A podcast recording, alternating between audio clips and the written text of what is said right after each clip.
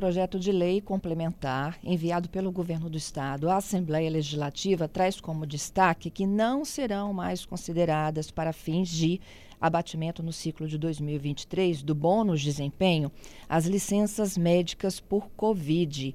Quem está conosco ao vivo aqui explica um pouquinho melhor dessa proposta é o próprio secretário de Estado de Educação, Vitor De Angelo. Bom dia, Vitor. Oi, Fernanda. Bom dia. Bom dia aos seus ouvintes. Vitor, a gente chegou a debater esse assunto, né? Numa outra oportunidade, quando você anunciava o bônus de desempenho. Isso, o bônus de desempenho já existe há alguns anos na nossa rede e, e ele tem algumas, algumas, algumas regras, né?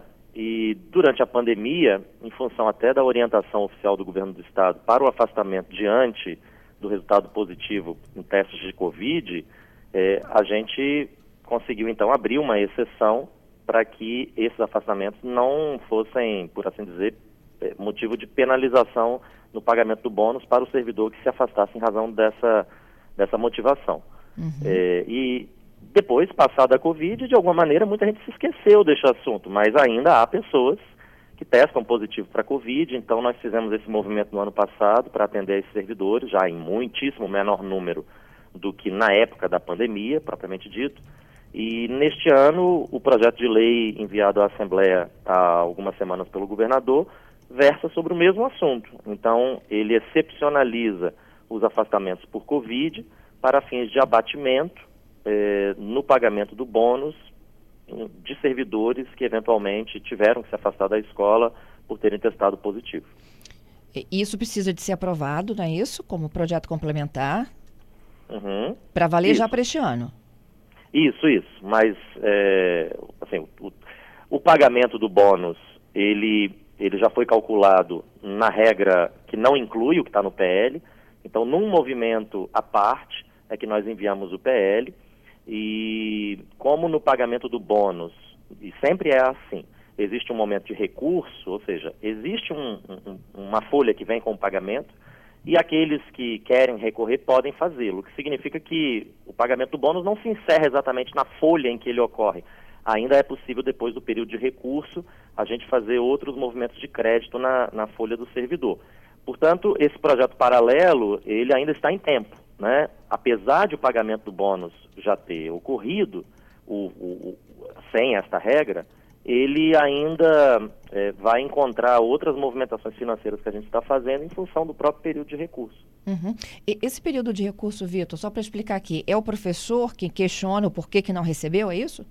Isso, exatamente. Então, imagine que você é professora, você tem direito a um, um bônus, né, e ele é calculado a partir de regras que a gente publica, que também são oficializadas na própria legislação que estabelece o bônus, mas no momento do pagamento, é, acontece de você verificar que na sua conta veio um valor menor.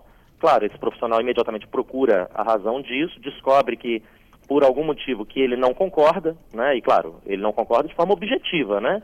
Não é uma questão de opinião, é, talvez tenha sido é, considerado uma regra que abateu determinado valor e ele então tem como provar, ou o documento, por alguma razão que ele apresentou para comprovar, não foi considerado. Então pode ter havido qualquer tipo de situação que seja um recurso. Uhum. Então é esse profissional que, que entra com o recurso e logo na folha seguinte, eh, se aprovado o recurso dele, o pagamento é feito. Então é por essa razão que eu estou dizendo que o PL, apesar de ele ter vindo depois do pagamento do bônus, ele ainda está em tempo de, de se realizar do ponto de vista financeiro, porque essa movimentação financeira ainda está acontecendo, né? Nós ainda temos o período de recursos, temos outras coisas acontecendo, e aí com a aprovação do PL a gente consegue também incluir esses profissionais. Esses profissionais, por exemplo, que foram afastados por Covid, que se afastaram por Covid, quando veio o pagamento do bônus, eles já tiveram o, o, o débito é, realizado, porque a regra que nós estamos colocando agora no PL não estava valendo. Só que eles não precisarão do recurso porque não se trata disso. A gente mesmo vai fazer uma folha suplementar, incluindo se o PL for aprovado e permitir que a gente, portanto, excepcionalize essa razão. É. Isso é para novembro, Vitor?